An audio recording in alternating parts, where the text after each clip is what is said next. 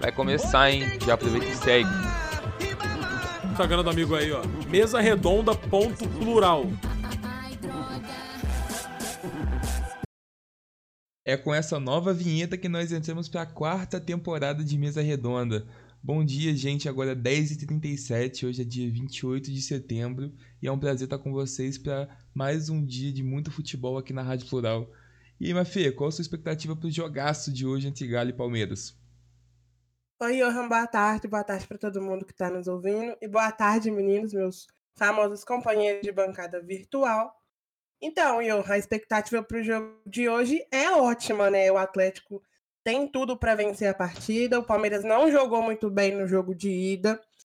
o Atlético vai contar com a torcida né, no Mineirão para poder vencer a partida, empurrar o time para frente e temos tudo para sair classificados. Eu, como atleticana, fico muito, muito feliz se o Atlético passar, mas se o, Flamengo, se o Palmeiras passar, eu vi o Gabriel Menino hoje. É isso aí. Fala, Francisco. O que, que você está achando do, desse Flamengo misto que tem entrado nos jogos do Campeonato Brasileiro? Você acha que o Renato está priorizando alguma competição? Bom dia, Iorra. Bom dia meus companheiros aqui de bancada virtual. Bom dia a todos que estão nos ouvindo.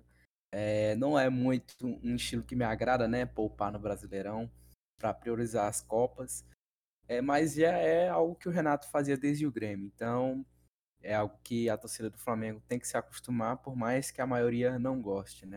É isso aí, bom dia, Matheus. E o Inter, como que tá? Você acha que consegue embalar ainda com muitos jogos pela frente nesse campeonato? O que você acha que a gente pode esperar do Inter para esse final?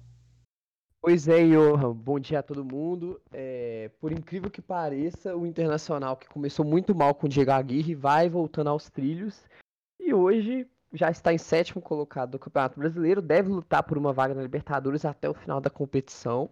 E a tendência é que só suba na tabela, vem apresentando bom futebol, um time muito mais equilibrado, tanto com a bola quanto sem a bola. O time está com, com a cara do Aguirre e a tendência é só de melhora. Claro, com a tendência também dos times brasileiros chegando mais longe nas competições, nas Copas, é provável que vão abrir mais vagas. Então, quem sabe o Inter não consegue aí, às vezes ficando em sétimo até oitavo, uma vaga para uma semi-libertadores, talvez. É, João, eu quero saber do Corinthians, me fala. O que está acontecendo com o seu Coringão? Acho que chegou a hora de você sorrir, hein? Já foi tempo de chorar, agora é hora de sorrir.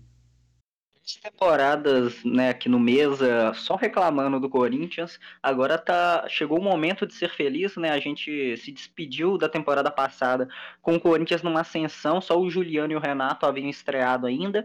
E agora com Guedes e William, o time melhorou demais. O Roger Guedes deu show no clássico, decidiu o clássico, foi com sangue nos olhos, fez dois gols contra o maior rival e uma vitória que a gente tem que tirar o chapéu para o Silvinho. Ele foi contra tudo e contra todos, escalou o Cantijo como primeiro volante, todo mundo achou que ia dar errado e deu muito certo. O time do Corinthians foi eficiente defensivamente e muito qualificado no momento ofensivo e mais que mereceu a vitória e o 2 a 1 para mim foi, ficou até barato. Finalmente o Corinthians dando resultado, a, a torcida estava cobrando bastante é bom saber que agora o time está começando a embalar porque contratou muito bem. A gente estava conversando, o Corinthians tem uma camisa pesada, uma torcida muito grande e conseguiu fazer uma ótima janela de transferências. Esses são os meus companheiros de programa hoje, quarta-feira, e o primeiro assunto do dia é a Série B do Campeonato Brasileiro com Mafê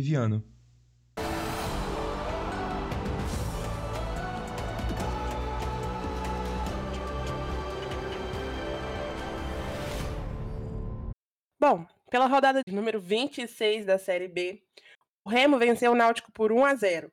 No clássico goiano, o Vila Nova venceu o Goiás por 2 a 1. O Brusque perdeu para o Vasco por 1 a 0. O Londrina venceu o Vitória também por 1 a 0, assim como o Confiança venceu o Operário. O CRB venceu o Havaí também por 1 a 0. O Curitiba por 1 a 0 o Guarani. O Cruzeiro perdeu em casa para o CSA por 2 a 1. O Botafogo venceu o Sampaio Correia no domingo por 2 a 0 e a Ponte Preta venceu o Brasil de Pelotas por 1 a 0.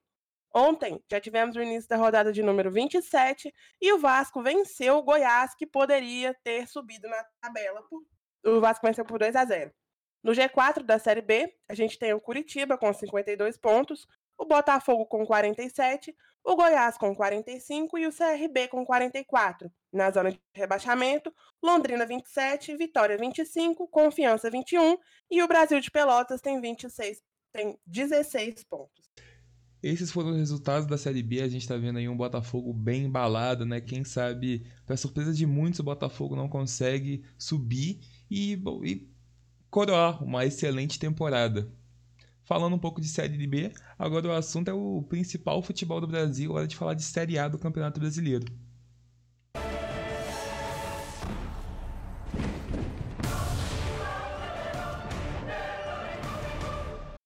Para a gente abrir a Série A nessa nova passagem, que tal falar um pouquinho do Atlético Goianiense Cuiabá, Mafê? Um jogo que não foi tão animado e você conta os detalhes para a gente. Pois é, Johan, a partida ficou 0 a 0 rolou lá em Goiânia. No primeiro tempo, o Cuiabá chegou com o Elton, obrigando o goleiro Fernando Miguel a trabalhar. Na sequência, foi a vez do, dra do Dragão chegar com o André Luiz, que de voleio mandou a bola para fora. Aos 25 minutos, o Auremir dá um chutão de fora da área e desperdiça a oportunidade de abrir o placar. Minutos depois, tivemos uma sequência de chegadas feitas pelo Atlético Goianiense. Nos acréscimos, o Cuiabá ainda desperdiçou mais uma chance. No segundo tempo, nós, nos primeiros 25 minutos, é, vimos somente dois chutes, né? E todos pararam na mão dos goleiros. Aos 27 minutos, o Zé Roberto, craque da equipe do Dragão, chutou para fora e perdeu uma oportunidade incrível de sair com a vitória da partida. Na sequência, nós ainda vimos o Dragão pressionar, mas não conseguiu fazer o gol se no lado do Dragão a situação não foi tão legal, como é que foi? O que você achou do Cuiabá, Francisco? Johan, o Cuiabá segue muito bem na, no Campeonato Brasileiro, depois daquele início conturbado com o Alberto Valentim sendo demitido ainda na primeira rodada.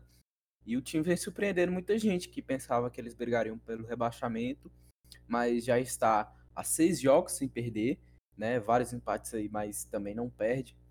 E o jogo, o Cuiabá foi muito bem, por mais que tenha sofrido bastante, né? Teve 17 finalizações no seu gol. O time conseguiu controlar o jogo e, e impedir que o Atlético Goianiense, que é um time muito bem treinado e muito bem armado, né? Que era pelo Barroca. E o, o Cuiabá conseguiu controlar e impedir esse gol do, do Atlético Goianiense. Foi um time que entrou muito bem armado. O Jorginho fazendo um belo trabalho. É um time mais defensivo do que ofensivo, né? Mas que pode dar dor de cabeça para alguns grandes aí em breve. Sim, o Cuiabá está em décimo. Eu acho que é uma, uma posição bem surpreendente. Até como você falou, muita gente não esperava que o Cuiabá fosse estar tão bem. Lembrando que o time tem limitações. Então, ver o Cuiabá hoje em décimo com 29 pontos surpreende bastante. Tomara que o time consiga manter essa sequência, como você falou, e se manter na Série A. A gente gosta de ver times que sobem e se mantêm na Série A, não fazem aquele ioiô, como a gente costuma falar. Cuiabá tá muito bem, tomara que se mantenha. Agora, Mafê, me fala um pouco mais do Atlético Goianiense, o que você espera para as próximas partidas, o que você está achando do time. Johan, é, só um comentário sobre o Cuiabá. É que é muito legal a gente pensar que o Cuiabá subiu em quarto no ano passado e hoje ele está bem à frente do América, que subiu em segundo, e da Chapecoense, que está em último lugar e subiu muito bem ali em primeiro lugar. É, e sobre o Atlético Goianiense, sobre a partida, né? Eu vi um time muito reativo. Eu, eu percebi que eles esperavam muito o Cuiabá chegar para atacar para poder contra-atacar. Então, assim, faltou um pouco de criação. É, a gente viu boas chegadas, mas precisou melhorar nas finalizações. No segundo tempo, o Atlético conseguiu dominar mais o Cuiabá, é... mas mesmo assim pecou nas finalizações novamente. Agora é completar cinco partidas sem vitórias, né?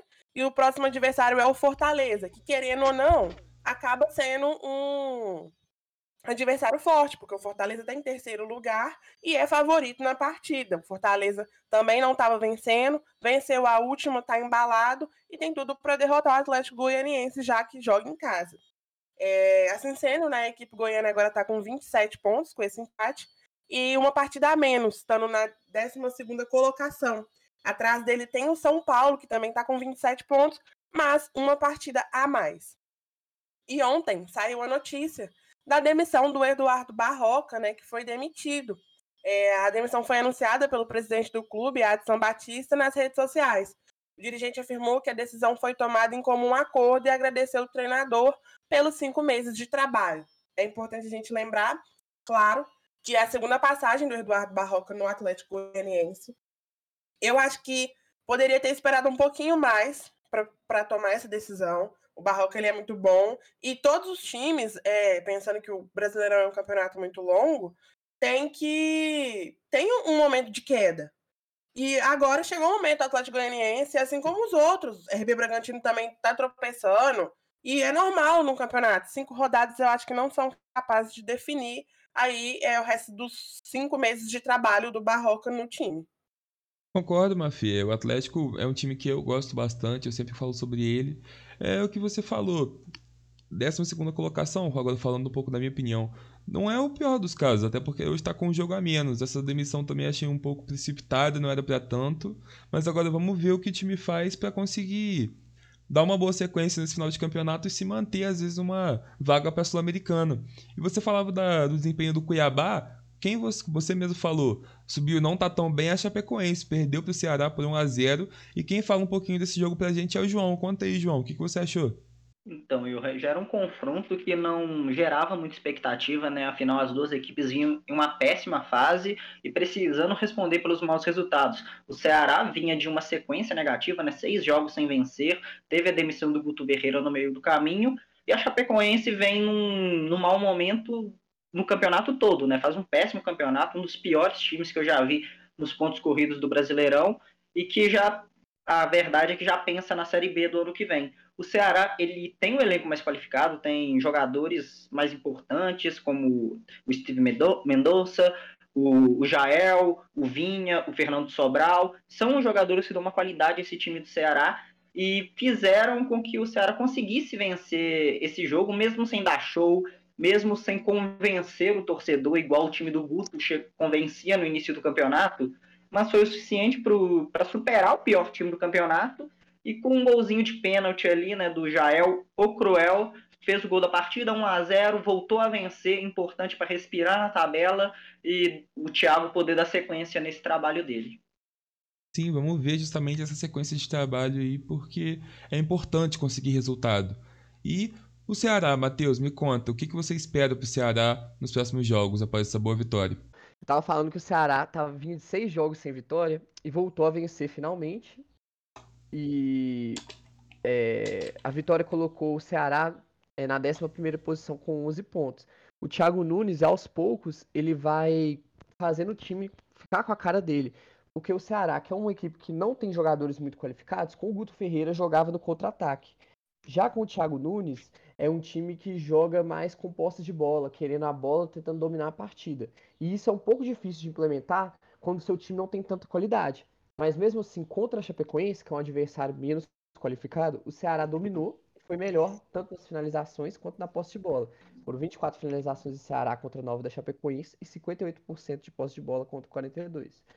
Só que a Chapecoense é um adversário menos qualificado. Então, quando for uma equipe um pouco mais. Tem um pouco mais de casca, tem jogadores melhores, o Ceará vai apresentar dificuldades. Então ainda é o início de trabalho do Thiago Nunes e é preciso ter paciência para que o Ceará volte a jogar melhor.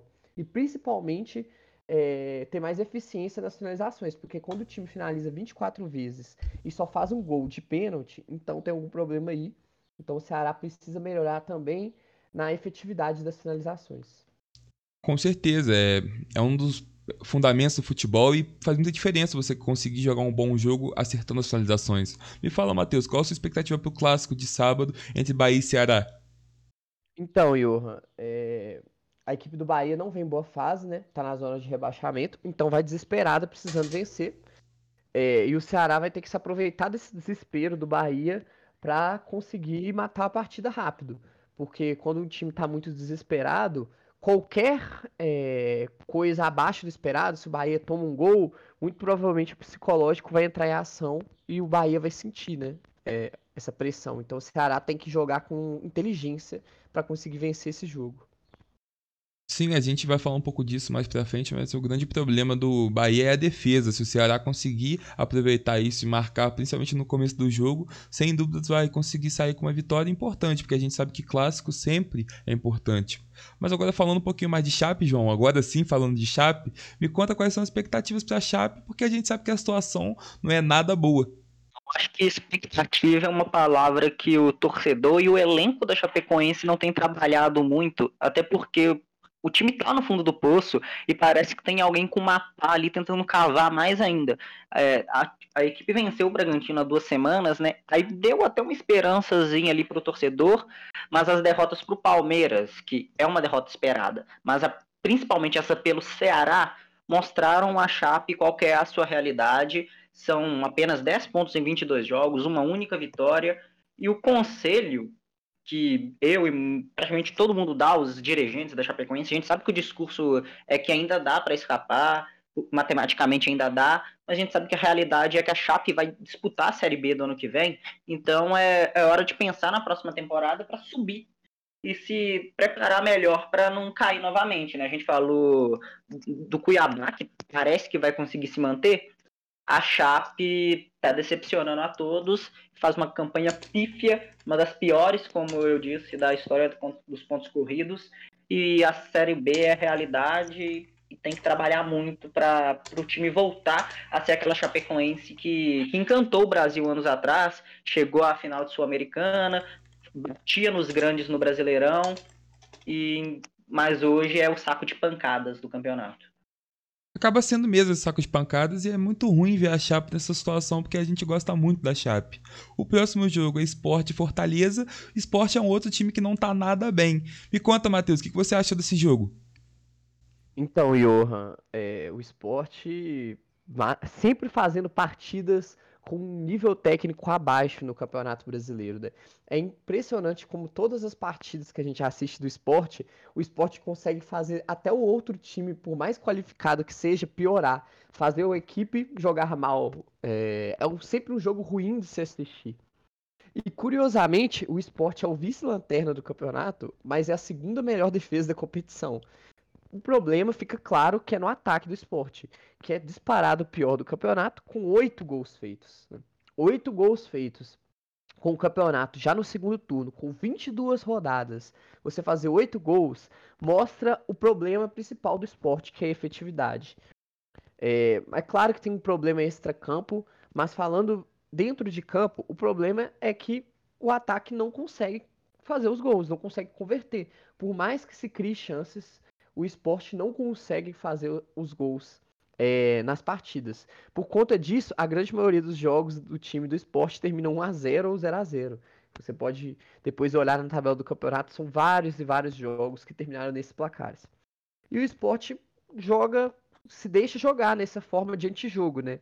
É, começa o jogo valorizando 0 a 0 se fizer um gol, recua, se tomar um gol, não consegue fazer o gol porque o ataque é muito pobre. Então o time se perde nesse, dessa forma de, de jogar desde o início da competição. E foi assim no jogo é, que aconteceu no final de semana, né?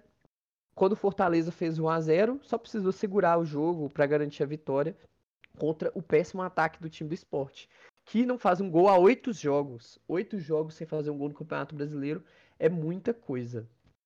E falando um pouco mais do esporte, é, oito jogos sem marcar gol, né? E sem vencer. E já pode começar a aceitar a realidade da Série B, né? Junto com a Chapecoense. É um time que tem muita pouca qualidade. E eu faço até um paralelo, porque o esporte teve um pouco de ascensão, ficou, chegou a ficar quatro, cinco jogos sem vencer, faz um pouco mais de um mês e meio. E foi quando teve a eleição no esporte, veio um novo presidente, conseguiu ajeitar as coisas, conseguiu deixar fazer alguns pagamentos de salário, de direitos de imagem, e o time voltou a render.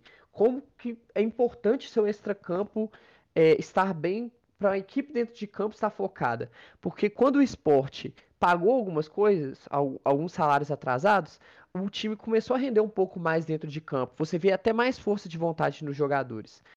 E eu faço um paralelo até com o Cruzeiro, porque o Cruzeiro com o Vanderlei Luxemburgo, eu lembro que quando tava foi demitido o Mozart, tava com três, três meses de salário atrasado, se não me engano. o investidor parceiro do Cruzeiro veio, pagou os salários que estavam atrasados e o Vanderlei Luxemburgo começou a fazer esse time render.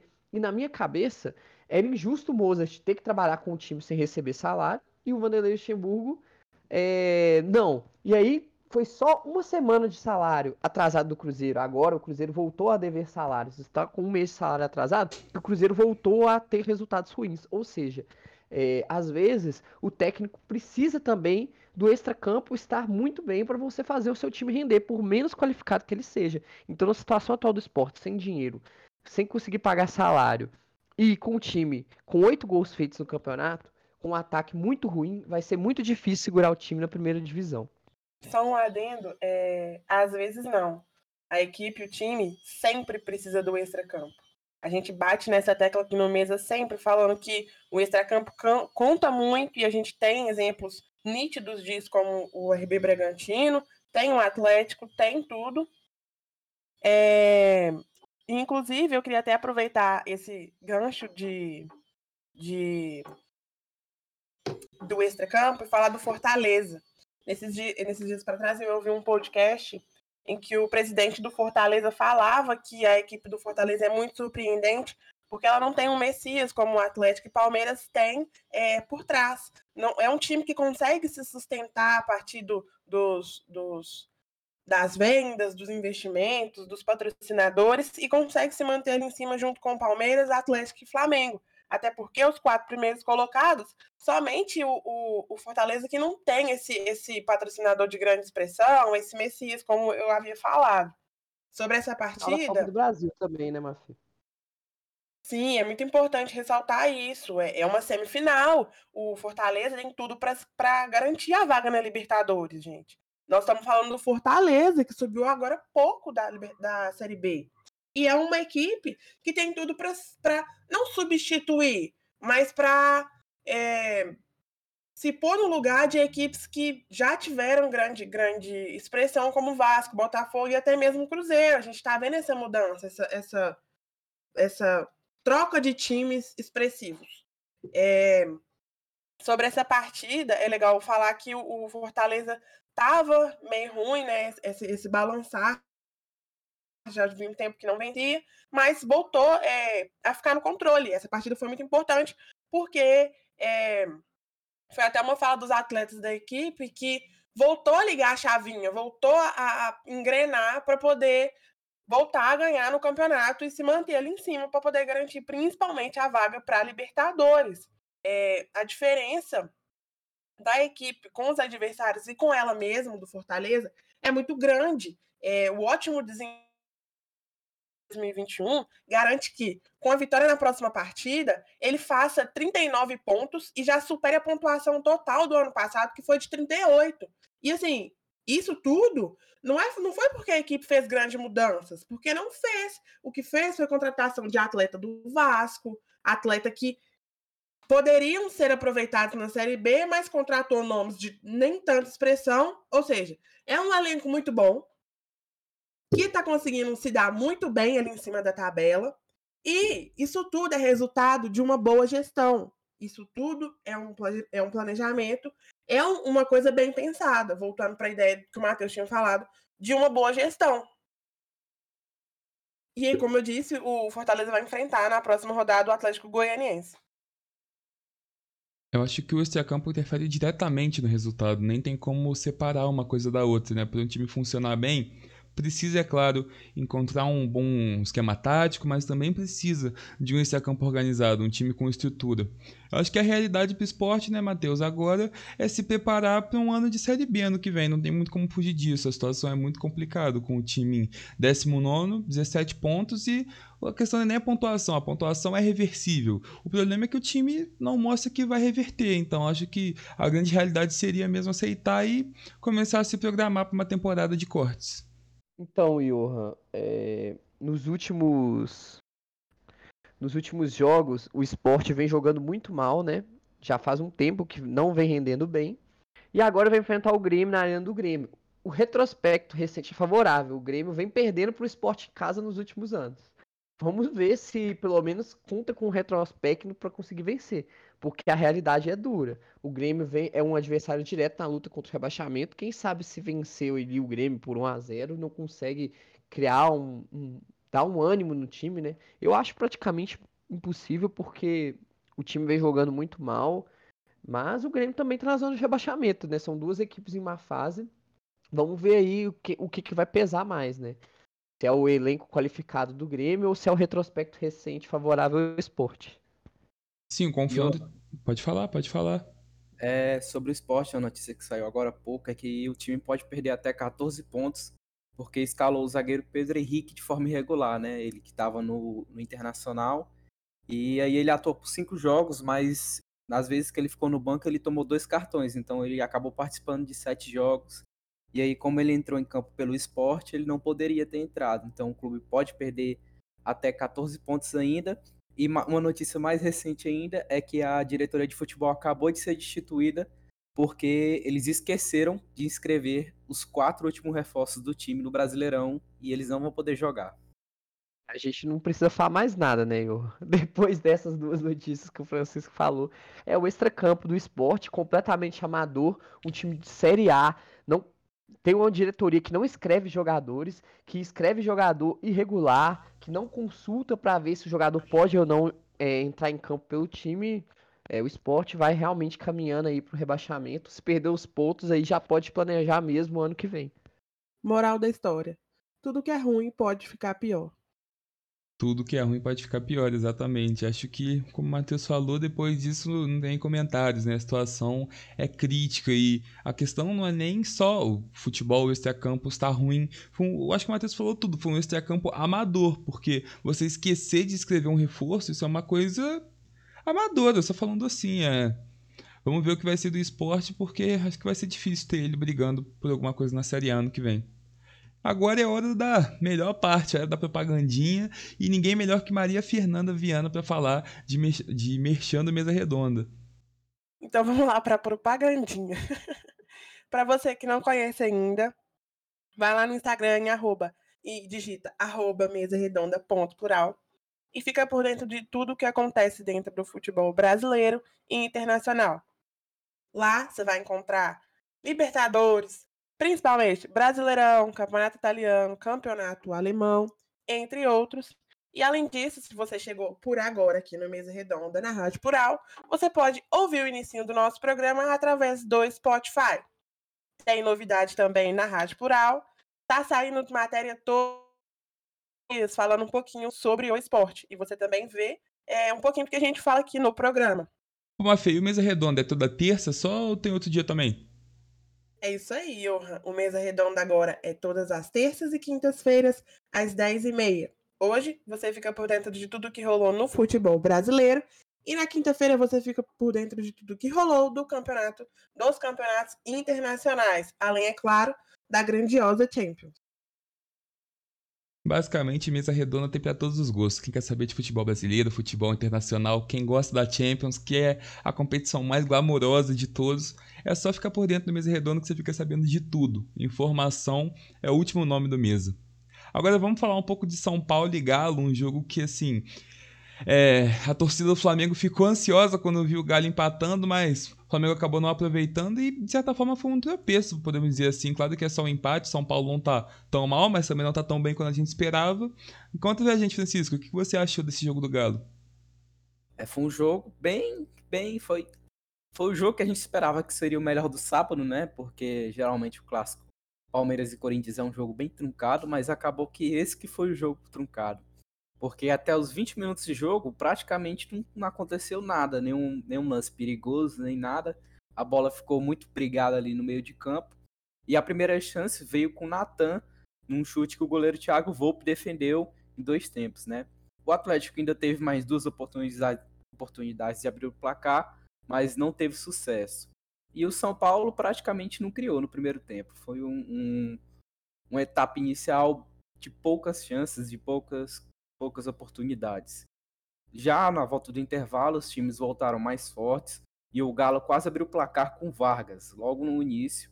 E o Guga travou quase em cima da, da hora já, ali num lance do Rodrigo Nestor, uma bela jogada dele, que ele roubou a bola lá atrás e driblou praticamente meio time do Galo, mas na hora de finalizar ele segurou um pouquinho e o Guga chegou no carrinho travando.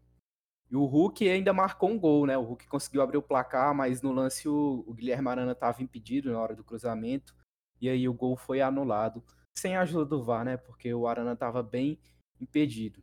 E aí o, o, Atlético até conseguiu melhorar com a entrada do Nátio e do Jair no meio-campo, os dois que estavam sendo poupados, mas também não, não conseguiu criar grandes chances, além do chute do Guilherme Arana de longe, que foi defendido pelo Thiago Pope. E assim ficou o jogo, sem muito brilho e muitas oportunidades. Acabou em 0 a 0 mesmo. Foi um jogo, podemos dizer que foi o jogo mais fraco do sábado. Ô, Johan, posso fazer um comentário?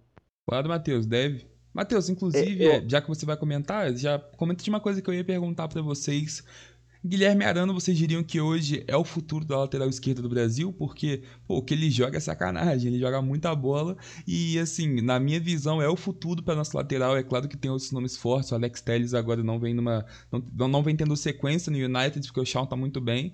E eu vejo que o Arana hoje é o lateral que tem mais sequência e uma melhor sequência também. Então já aproveita para comentar um pouco disso.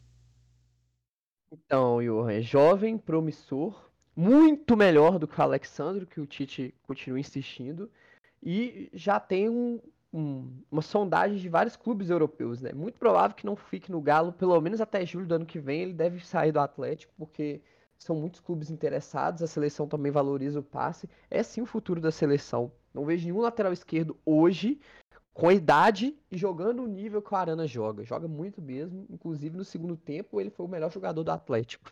Mas falar um pouco do Atlético, eu acho que já pode começar a acender pelo menos um sinal amarelo, porque são dois jogos que o Atlético faz no, na semana e dois jogos muito abaixo tecnicamente.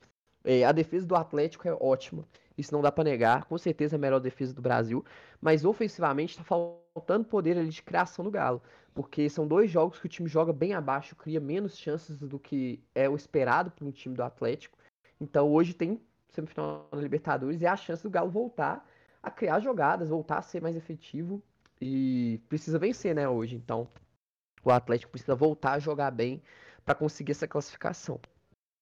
Claro, a semifinal vai ser, sim, vai pegar fogo essa é a realidade. Pra ser tão sincero assim, eu tô tão ansioso pra esse jogo que ontem eu comentei com um amigo meu, falei, pô, jogo do Galo não tá passando não. Ele falou, cara, hoje é segundo, jogo é amanhã. Só pra você ver o tamanho da expectativa, porque o Palmeiras também não pode ser descartado. A gente sabe que é o atual campeão da Libertadores, campeão da Copa do Brasil. Então, um jogo entre dois monstros do nosso futebol. E hoje o futebol brasileiro é o futebol mais forte da América, assim. O nosso continente tá, o nosso país está muito bem no continente. A prova disso é que Flamengo já tem uma classificação encaminhada e no outro lado é Palmeiras e Galo, um jogo entre dois brasileiros. Então, com certeza esse jogo vai pegar fogo. Agora, falando um pouco mais de Galo e São Paulo, o João conta pra gente o que ele achou do São Paulo nesse jogo, quais foram as impressões de um São Paulo que teve um resultado até que bom, porque, como eu falei, a temporada não é boa, tá só em 13 terceiro, a gente esperava muito mais do São Paulo, contando que foi campeão do Campeonato Paulista, e acabou parando o líder, né? Não venceu, mas também não perdeu. Foi um resultado aceitável, mas pela sequência eu acredito que a pressão em cima do Crespo continua. A gente teve o um anúncio né, na semana passada que o público vai voltar aos estádios de São Paulo a partir do dia 1 de outubro. E o único elenco que agradeceu a falta do torcedor ainda é o, é o, é o elenco São Paulino. Seria mais uma rodada em que a equipe com certeza sairia vaiada de campo por causa da irregularidade. O time não consegue ter uma sequência de bons resultados, de bons jogos. É um time que, ofensivamente, principalmente, é muito fraco, tá, tá muito limitado. O Luciano não consegue fazer a temporada boa que ele fez na temporada passada. Ele voltou de lesão e ainda não correspondeu. O Éder, que chegou da Europa da, da China também não vem bem. É, é um time sem criatividade que fica muito preso né, a, a, a, uma jogada diferente do Benítez, que também vem, mas não é o Benítez do Vasco, a gente não viu ele em São Paulo ainda. O Luciano tem, tem perdido gols que não costumam perder, perdendo bolas bobas. E principalmente nesse, nesse jogo, com a marcação do, do Atlético, né? Jogo com três zagueiros ali, e principalmente no primeiro tempo, o, o os atacantes são paulinos ficaram encaixotados ali e não criaram praticamente nada. É, defensivamente, eu repito, o time segurou o Atlético, mas uh, o futebol é muito ruim. É, e, e o que reflete esse mau futebol é a distância do time para o Z4. São apenas quatro pontos de distância e o Crespo vai seguir pressionado enquanto essa distância não aumentar. João, você comentou da falta de criatividade. É, a gente sabe que o São Paulo trouxe o Benítez para essa temporada e o Benítez não está tendo uma sequência. A gente sabe, inclusive, que a torcida cobra essa sequência do Benítez, cobra que o Crespo coloque mais o Benítez em campo. Então, eu queria te perguntar: você acha que o Benítez entrar pode ser uma solução para essa falta de criação? A gente sabe que ele é meio bichado, né? Nem sempre ele está bem fisicamente, mas o Benítez estando saudável, você acha que ele é uma boa salvação para esse ataque do São Paulo? Então, o Benítez que a gente viu no Vasco seria. Só que mesmo ele não tem a sequência, nem tanto por culpa do Crespo de querer tirar ele, porque quando ele tem chance, ele joga os 90 minutos, ele não tem correspondido. Ele não tem mostrado bom futebol. Não sei se o problema ainda é o físico que continua afetando ele, mas a gente tem que ver o que, que acontece com o Benítez, porque ele é o cara né, para fazer essa ligação com o meio-campo e o ataque e não tem conseguido ser. Tanto que o Rodrigo Nestor tem sido o principal destaque do São Paulo nas últimas rodadas, né? O Rigoni, que começou muito bem, caiu de produção. Então, a situação ali é, é igual o, o Matheus falou de ligar o sinal de alerta. O, o São Paulo, o alerta ali é, é vermelho já. Porque o time tá, conseguiu sair do Z4, né? Ficou muito tempo lá, mas a distância, igual eu falei, é curta e para voltar são dois jogos. Sim, tomara que o São Paulo consiga engatar, porque é um time bom, é um time que ano passado, sim, também acabou chegando longe em muitas competições, no final caiu de produção, e vamos ver se esse ano ele consegue até usar esse final de temporada como um, um tempo para se adaptar para a próxima. Ver o que fez bem, mudar o que fez mal e entrar com tudo. E um time que conseguiu começar a fazer bem as coisas, não estava tão bem, conseguiu engatar, foi o Internacional. A gente sabia que esse time tinha potencial e agora está conseguindo explorar. Já está em sétimo, surpreendendo. Eu perguntei é, sobre ele pro Matheus no começo do programa, porque justamente é o Inter que a gente estava esperando ver. Vice-campeão do Campeonato Brasileiro no passado. Me conta aí, Matheus, o que, que você achou do jogo entre Inter e Bahia com a boa vitória do Colorado? Pois é, Johan. É claro que o Bahia é um time abaixo tecnicamente, mas o Internacional, dentro de casa, fez o seu dever. Foi, fez um, foi um jogo completamente dominado pela equipe colorada desde o início do primeiro tempo. E o Roberto de cabeça abriu o placar para o Inter, é, e aos 23 do segundo tempo, teve uma chance para o Bahia, que o Daniel fez a defesa do rodado para mim. Uma cabeçada linda do Gilberto e o Daniel fez uma defesa espetacular. Aos 28, após cruzamento de Cuesta, Rodrigo Dourado fez o segundo gol do Internacional, também de cabeça. E esse resultado, 2 a 0 fechou o placar, deixou o Inter na sétima posição com 32 pontos. O Inter que está voltando aos trilhos, né? Um ponto atrás do Corinthians, que abre o G6 e muito provavelmente vai lutar aí por uma vaga na Libertadores. Era o Inter que a gente esperava desde o início do campeonato, o Inter que brigasse pela Libertadores, que podia até não ter um elenco para brigar pelo título, mas que ia estar tá sempre perto do G6, ia estar tá brigando nessa posição. E voltando a apresentar um futebol é, bem é, equilibrado, né? um futebol competitivo. O Inter com mais a cara do Diego Aguirre e menos a cara do Miguel Ángel Ramírez. Já o Bahia permanece na 17 posição, com 23 pontos, zona de rebaixamento. Um time que ainda tem muitos problemas, principalmente é, defensivos, né? E que depende muito do Gilberto. Quando o Gilberto está bem marcado, igual foi pelo Cuesta é, na partida, ele não consegue aparecer muito. E aí o, o Bahia não consegue finalizar as bolas é, em direção ao gol. Na única chance que o Gilberto teve, ele parou no goleiro. Então o Bahia precisa criar outras alternativas para criar chances de gols e também para finalizar. E aí terminou 2 a 0 O Inter na próxima rodada enfrenta o Atlético no Mineirão, um jogo bem complicado para a equipe do Inter. Vai colocar esse Inter do Diego Aguirre à prova, né? Um, um adversário um pouco mais qualificado. E o Bahia como já foi falado anteriormente, vai enfrentar o Ceará no desespero, precisando de qualquer forma vencer para sair da zona de rebaixamento. Matheus, você comentava assim, da expectativa para o Inter de brigar por uma Libertadores, e é legal falar que a gente comentou que estando em sétimo, ele pode conquistar uma vaga, tanto indo a sexto quanto talvez essa sétima vaga vindo posteriormente. Mas é legal falar também que o Inter tem um jogo a menos, então ele com 32 pontos hoje, se vence, chega a 35, hoje ele poderia chegar até a quarta colocação ou quinta empatando com o Flamengo, que hoje é quarta com 35 pontos. Tem essa questão, o Inter com 21 jogos, o Flamengo com 19, mas ainda assim, é, o Inter tem um jogo a menos e faz um tá numa boa, uma boa colocação, se a gente lembrar que o Inter chegou até a zona de rebaixamento. Tomara que consiga também, porque o Inter é outro time muito competente. Tem dois grandes nomes, que é o Yuri Alberto, que está jogando muita bola, e o Edenilson, que foi até premiado com uma oportunidade na seleção. Agora, você falava de Bahia. O Bahia perde mais uma e entra de vez na zona de rebaixamento. O grande problema da equipe, você já falou, é o setor defensivo. São 35 gols sofridos em 22 jogos, que inclusive é a pior marca do campeonato, empatado com a Chapecoense. Acertar esse fundamento é é primordial se o Bahia quiser conquistar alguma coisa esse campeonato que não seja uma vaga para a Série B. O Bahia ele precisa se acertar defensivamente para conseguir alguma coisa. A gente sabe, é, tem um ditado que eu acho que resume: ataque ganha jogo, defesa ganha campeonato. O Bahia precisa ter uma defesa arrumadinha, pelo menos. O ataque faz a sua parte, são 25 gols até agora. Pode não parecer muito, mas é a melhor marca entre os 10 últimos times da Série A.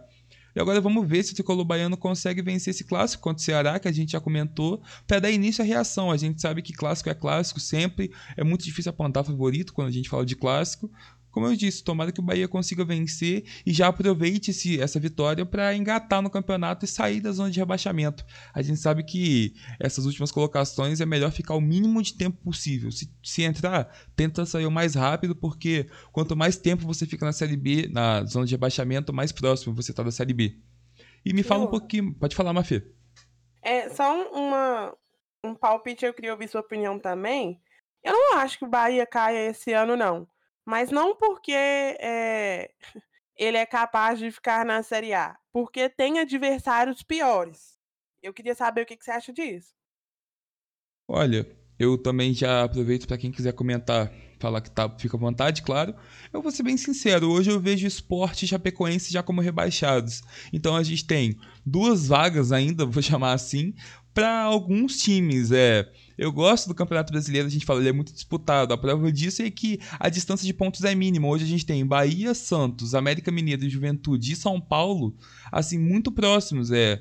Hoje o Bahia tá com 23 pontos, é isso mesmo, Bahia com 23 pontos na zona de rebaixamento. O Atlético Goianiense, que é 12 tá com 27. São, assim, 4 pontos então, eu vou falar, hoje, olhando os times que estão entre Atlético Goianiense e Bahia, estão nesse meio, eu vou falar que o Bahia é até um dos que é mais fracos na minha visão, porque o Grêmio, eu é difícil levar o Grêmio como rebaixado, apesar de estar embaixo do Bahia.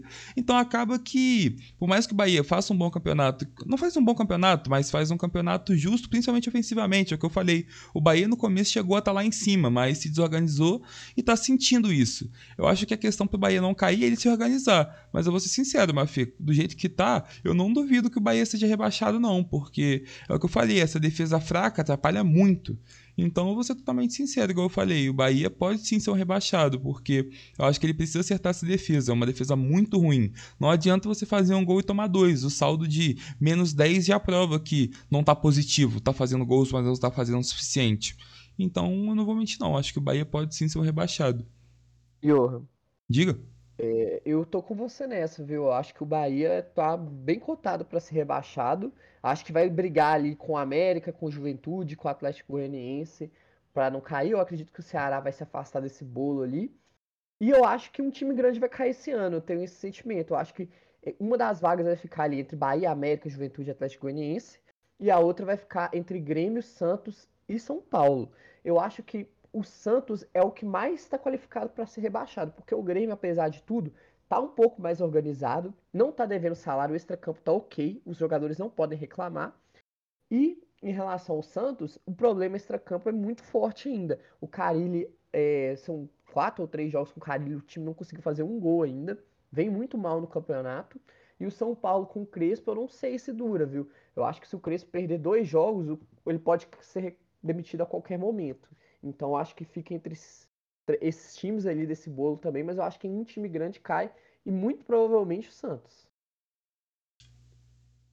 Matheus, eu vou te falar, eu concordo. Se for para algum time grande cair, o Santos é o que parece para mim com a pior estrutura, porque você já disse, o Grêmio tá em 18º, mas ele em 18º é muito mais arrumado que um Santos em 16º. E também tem essa questão dos jogos a menos. O Grêmio é outro que tá com dois jogos a menos, então eu acho sim que o Grêmio vai ter até uma facilidade no final de campeonato para sair dessa zona da confusão.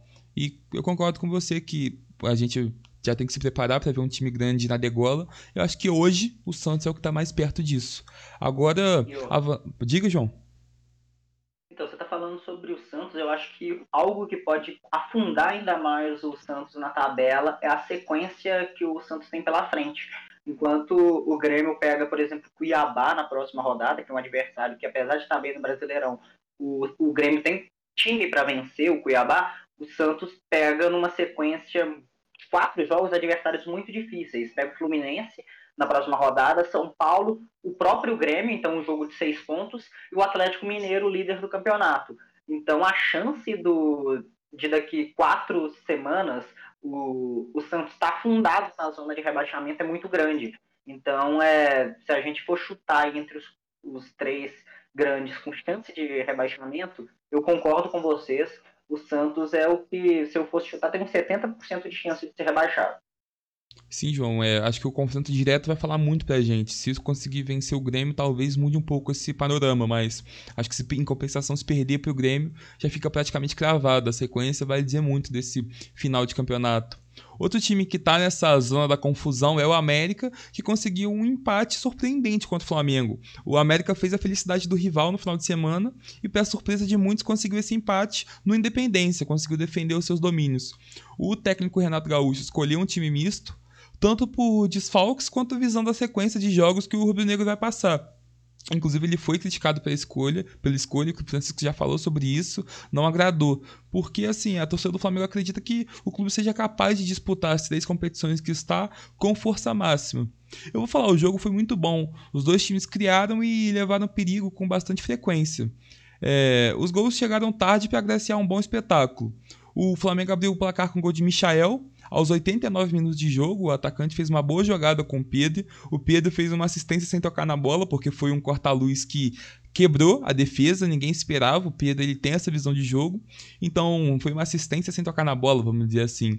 E conseguiu colocar o Michel numa ótima condição para marcar. O Misha, como é conhecido, está mostrando mais uma vez que ele tem bola para jogar e está justificando a confiança do Renato, porque esse gol foi minutos após a sua entrada a gente sabe que o Michel estava muito criticado, ele não vinha tão bem assim. E como eu disse, ele está começando a justificar a confiança, principalmente que o Renato deu para ele. O Renato deu minutos, o Renato teve coragem de botar ele para jogar e ele está mostrando, como eu falei, que tem bola. Mas o América não aceitou essa derrota e foi ao ataque. Lucas Cal usou uma bela bola para Alê cabecear, sem chance de defesa, já nos 49 do segundo tempo, últimos minutos. O América, como eu falei, empata, mas um empate que tem um gosto de vitória. E falando de América, Mario, o que, que você achou desse jogo e quais foram as suas impressões de América Mineiro? Olha, Johan, é, primeiro eu queria falar sobre os gols.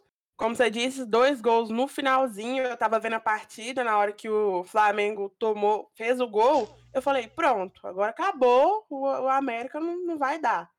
Desliguei o computador, na hora que eu fechei a tela, o meu celular vibrou falando que o América havia feito o gol do empate. É... Eu não fiquei surpresa com o empate. Eu achei, eu, tava com esse pressentimento que o América ia conseguir segurar o Flamengo e fez, né? Fez por, por valer. Não achei que essa tenha, tenha sido a melhor partida do Flamengo, mas também não foi a melhor do América. É, foi boa para recuperar a confiança, como você disse. É, valeu para valeu como uma vitória para o América, não só para o América, mas também para o Galo, que também é concorrente direto ali do título contra o Flamengo. E essa sequência, é, o América completa cinco jogos sem perder, duas vitórias e três empates. E com esse número, é a melhor sequência do clube na Série A desde que a competição passou a ser de pontos corridos. Surpreendentemente o América ainda está lá embaixo da tabela, mas mesmo assim ainda faz uma das suas melhores campanhas da história dos pontos corridos. É, na próxima rodada, o América vai enfrentar o Cuiabá fora de casa. É um desafio difícil, Porque, como a gente disse no início do programa, o Cuiabá tá se saindo muito melhor do que os adversários que também subiram junto com ele. Tem, eu acho que essa, essa partida também tem tudo para ficar empatada, talvez ali num 2 a 2 um a um.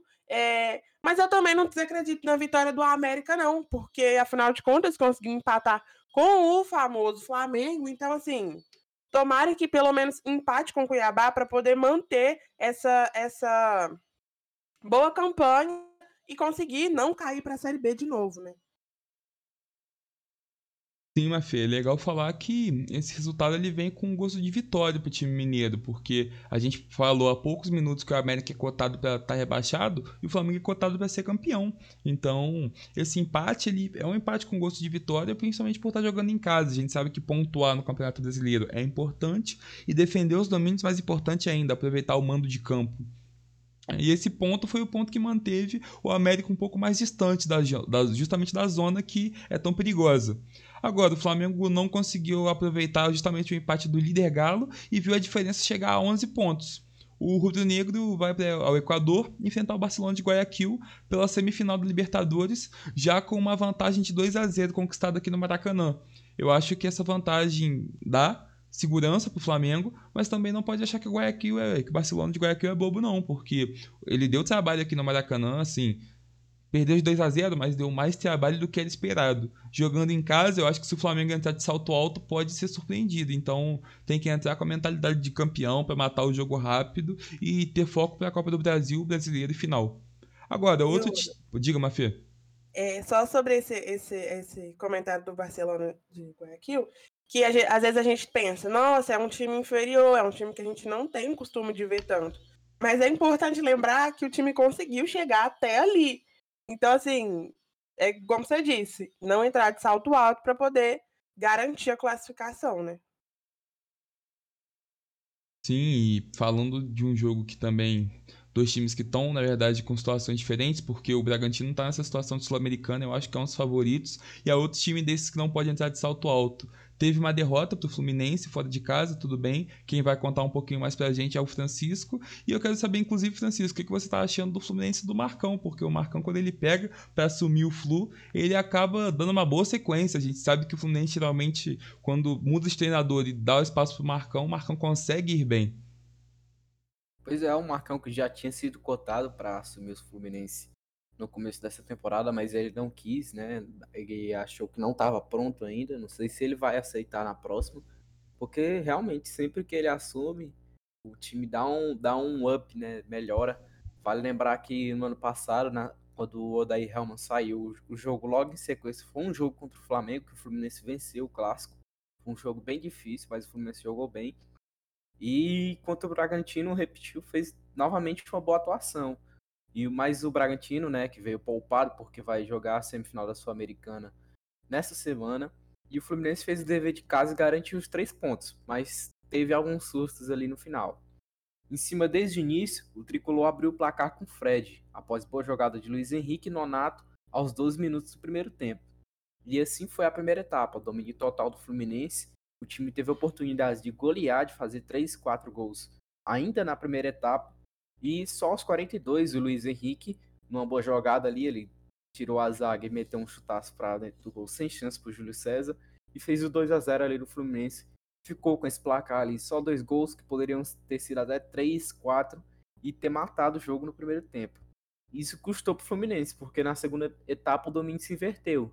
Quem comandou foi o Bragantino, que aos 14 chegou com perigo com a cabeçada de Gabriel Novaes, que foi para fora e apenas dois minutos depois, o Elinho marcou um golaço, que para mim foi o gol mais bonito da rodada, um chutaço de fora da área, num ângulo sem chances para Marcos Felipe.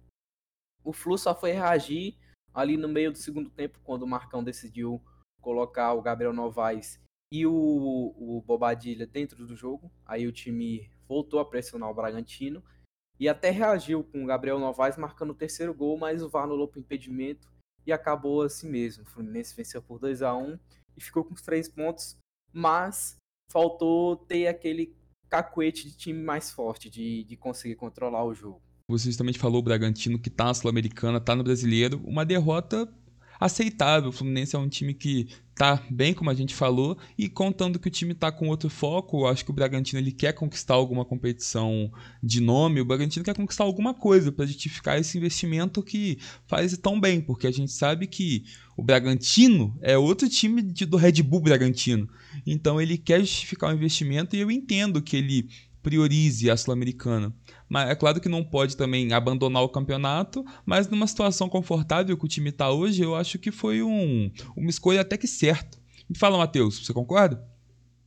Sim, com certeza, Johan. E é importante a gente lembrar que a equipe do Bragantino começou muito bem no campeonato também, né? Ficou ali em segundo lugar, primeiro lugar, mas tem um time muito jogo, jovem e inexperiente, então a queda de rendimento do time já era esperada, já era esperado que não fosse um time que ia brigar ali pelo título, mas sim que vai brigar ali pelo G4, ali junto com o Inter, junto com o Corinthians, é, junto com o Fortaleza também.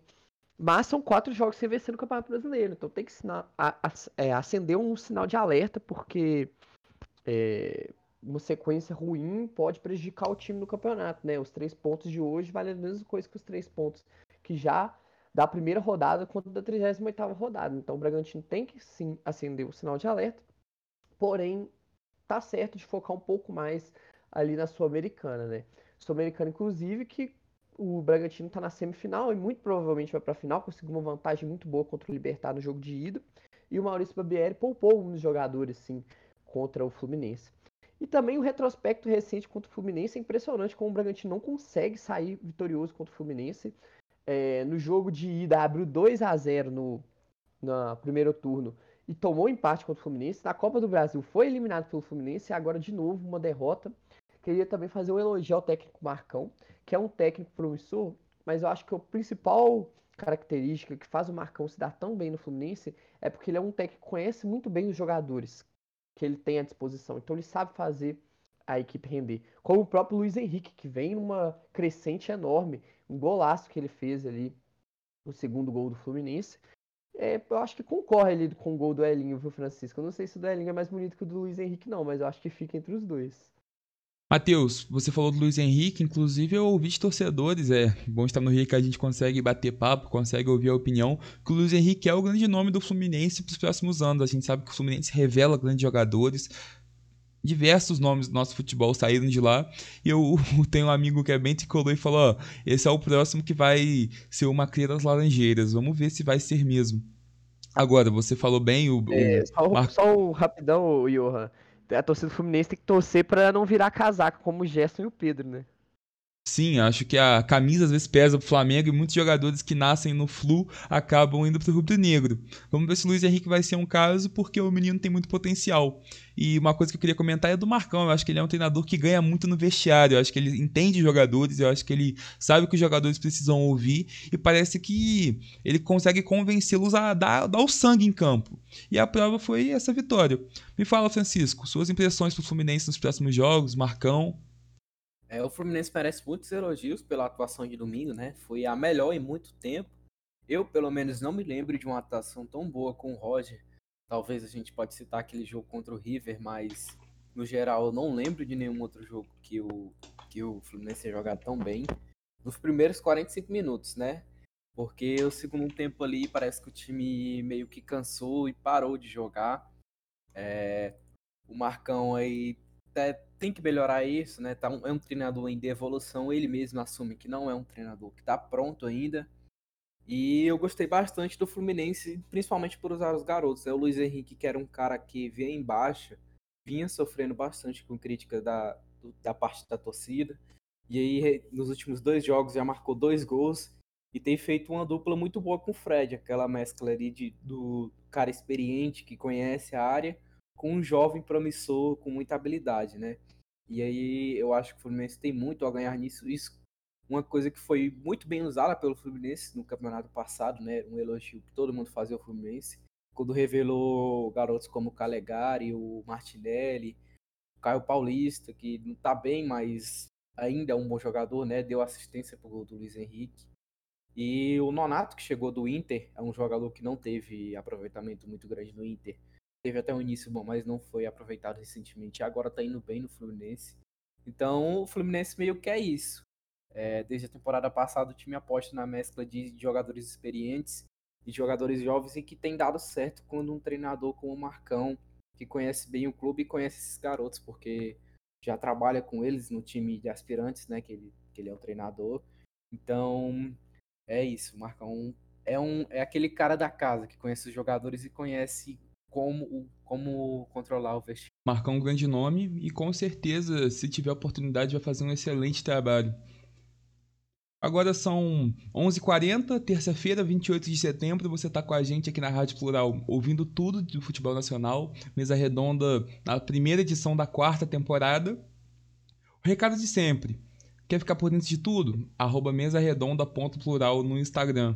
Perdeu alguma coisa do programa? Quer ouvir a gente falando alguma coisa de novo? Quer pegar uma gafe? Quer cobrar um erro? Spotify, mesa redonda, tá lá, a gente faz o upload no mesmo dia, então se você não pode ouvir de manhã, é, vai lá que você vai conseguir escutar na hora que você preferir. Inclusive, se você estiver ouvindo pelo Spotify, um abraço para você de qualquer hora, qualquer lugar. Como disse, 11h40, vamos para um jogo entre dois também dos cotados a voltar a um futebol mais raiz. Juventude e Santos fizeram um jogo bom, Juventude amassou o Santos, essa é a realidade. E foi um jogo entre dois times na briga contra o Fantasma da Série B. O Juventude venceu após seis jogos e conseguiu passar uma rodada fora da zona de perigo. 3 a 0 em casa contra um Santos que é o concorrente direto nessa briga contra o rebaixamento. O Juventude agora ocupa a 14ª colocação, 26 pontos, e o Santos está em 16º com 24. A equipe paulista começou melhor a primeira etapa, levando perigo e criando boas chances, mas foi o Juventude que sorriu no intervalo. Já nos acréscimos, o Castilho cobrou a falta na área e Ricardo Bueno cabeceou para a rede. Já aos 18 minutos da segunda etapa, mais uma vez Guilherme Castilho cobrou o escanteio e dessa vez quem subiu para cabecear foi o volante Dauan. O segundo gol da equipe de Caxias com a segunda assistência do camisa 99. E para encerrar com chave de ouro um excelente jogo, o Meia recebeu uma bela bola na área e só teve o trabalho de tirar do goleiro. 3 a 0 Juventude contra o Santos, duas assistências e um gol para Guilherme Castilho. O Meia fez a segunda maior pontuação da rodada no Cartola, 19.10 pontos, e foi o principal responsável pela boa vitória do Juventude. Vitória importantíssima. A gente sabe que o Juventude ele é mais difícil do que parece de ser batido em casas. Muitos times que vão achando que vão ter facilidade não têm. A prova diz que o Juventude já tirou pontos importantes de muitos aspirantes ao título e mais uma vez conseguiu conquistar uma vitória. Tava meio mal, como eu falei, já eram seis jogos sem vencer, mas conseguiu agora ganhar e ter um espacinho para zona de rebaixamento. E quem vai falar um pouco mais pra gente desse Santos, que é outro time desesperado, é o Francisco. Fala aí, Francisco, você acha que tem salvação pro Santos ainda? Rapaz, o negócio lá na Baixada Santista tá difícil, viu? O time jogou bem, hein? é incrível como acontece com o Santos. Porque recentemente eles vinham tendo um, um, um, desempenho de ter muita posse de bola, que é uma herança do trabalho do Fernando Diniz, mas não conseguir finalizar. E nesse jogo foi exatamente o contrário. Eles tiveram muita posse de bola, criaram bastante, deram muita pressão no Juventude, mas não conseguiram fazer o gol. E da primeira oportunidade que o Juventude chegou, foi lá e marcou. Então parece que, que tem algo jogando contra o Santos, algo, algo astral, né? E aí, depois que tomou um gol, o time desaboa. Perdeu o psicológico totalmente. Os jogadores parece que desanimam, desacreditam no próprio time depois que tomam um gol. E o, o Carilli foi bem, né? No, o problema do Santos não é tático. Eu não, não, vejo um problema tático no Santos, porque o time tá bem armado. Dominou o jogo, criou oportunidades. E me parece que o time é mais. É o problema mais psicológico. É aquele que a gente vê naquele time quando. Quando aquele time aquele time clássico que tá com cara de rebaixamento, que o time é bom, tem um treinador que faz um bom trabalho, mas a gente não sabe o que acontece ali quando as coisas acontecem e não dão certo, né? O time toma um gol e desaba. Então, na minha visão, o problema do Santos não é de armação, não é de contratação tão, tão pesada assim de contratação, porque tem garotos bons. Tem o Diego Tardelli, que chegou agora. Tem o, o Marcos Leonardo, que é um bom jogador. O Gabriel Pirani. É, tem vários jogadores do Santos que são bons. O Carilli é um bom treinador e o time do Santos está bem armado, mas a gente vê que quando eles tomam um gol, o time desaba, acaba completamente. E aí eu não, não, não sei o que acontece, né? Parece que os jogadores estão sem moral. Francisco, você falou, ah, o, o treinador é bom, os jogadores são bons, pode ter tudo bom, mas se não conseguir botar o bom dentro de campo, o resultado vai ser uma derrota. Foi isso. Assim, você a prova é que foi isso. O legal de fazer um mesa redonda virtual é que a gente tem os bastidores. Matheus já falou aqui que o Guilherme Castilho é cria do Galo, tá só emprestado que vai voltar no lugar do Tietê. Então, vamos ver se o Castilho consegue engatar e ter uma sequência no Galo que é tão disputado. Quem não quer estar tá no Galo no dia de hoje? E agora, na, nessa fuga do rebaixamento, o Juventude vai ter um desafio de alto nível, porque a equipe visita o Palmeiras domingo, às 6h15, e quem sabe a equipe de Caxias não surpreende e volta para casa com os pontos na mala. E esse jogo a gente separou para fazer um por dentro do jogo, que a gente adentra nas estatísticas, e agora é hora dele. Por dentro do jogo, diretamente comigo.